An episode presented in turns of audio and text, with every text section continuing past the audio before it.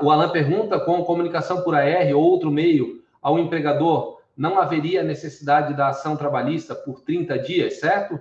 Vamos lá.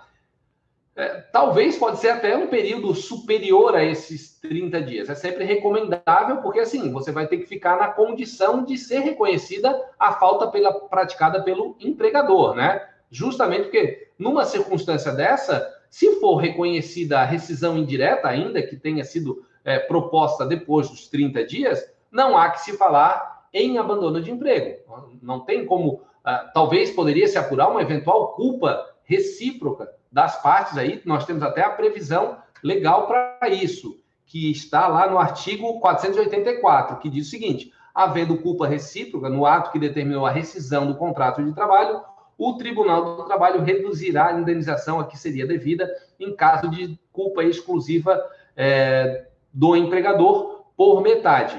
Então, voltando, voltando aqui, né, é, ao que o Alan falou, é, não é uma obrigatoriedade, muito embora seja extremamente recomendável, porque um vai acabar anulando o outro, né? Se você postergar muito a tomada de decisão de fazer a rescisão indireta, pode até caracterizar uma culpa recíproca aí, de entender por uma falta grave praticada pelo empregador, mas também é do empregado em ter abandonado o emprego. Então, seria mais recomendável de fazer isso.